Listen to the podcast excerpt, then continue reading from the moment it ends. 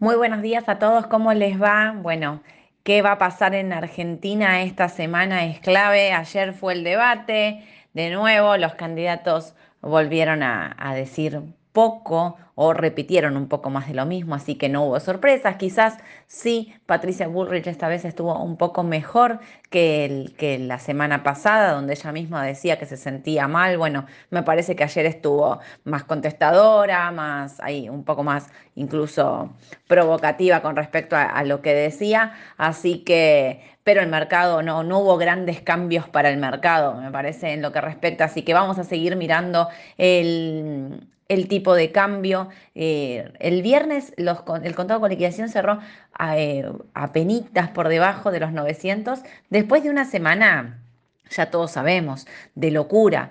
8.92 em, fue el tipo de cierre del contado con liquidación. Lo que sí me parece que hay que, em, a ver, poner en foco es que el gobierno soltó, como se le dice, el MEP subsidiado con AL y con GD. Recordemos que lo teníamos por debajo de los 700, de los 800, perdón, lo teníamos en 747, 750 y todos los días veíamos esta intervención que durante el día tocaba un máximo y sobre el final de la rueda bajaba y lo cerraban para abajo. Bueno, eh, se unificaron casi los tipos de cambio, le podría decir, con el MEP con LED.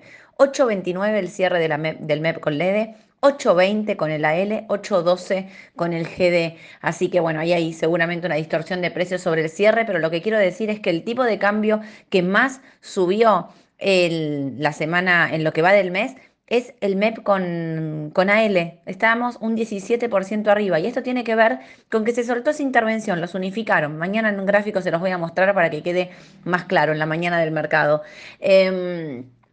El CCL está subiendo un 8,5 en lo que va del mes y por eso digo, eh, producto de que soltaron esta intervención o se corrieron de precio, el MEP con AL y con GD son los tipos de cambio que más saltaron en el mes. O sea, fíjense, el MEP con LED subió un 5,5 y el MEP con AL un 17. Bueno, tiene que ver con esto, ¿no? Con que unificaron ahí tipos de cambio. Así que vamos a ver, porque ya entramos en las últimas dos semanas claves en el mercado, la dolarización del mercado no frena. Si bien vemos un rebote también en lo que es eh, la curva en pesos, los duales, los bonos SER, todos estos bonos eh, rebotando un poquito porque, eh, como decíamos, este sell-off que, que se estaba produciendo por salida de fondos comunes de inversión, de rescates y demás, pero también por una venta de fondos de afuera, hacía que no miren precio y que por ahí esos activos habían quedado totalmente desfasados en sus, en sus, en sus valores, ¿no?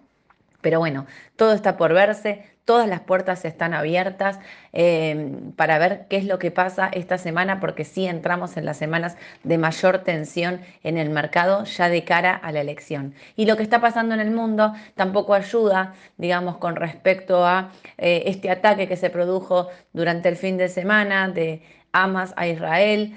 Eh, una situación geopolítica súper tensa que hace subir el petróleo el petróleo que está pegando un salto importante, veo todos los papeles petroleros para arriba y todo el resto lo veo para abajo. O sea, lo que estoy viendo en el pre-market es todo Estados Unidos negativo, menos los papeles petroleros.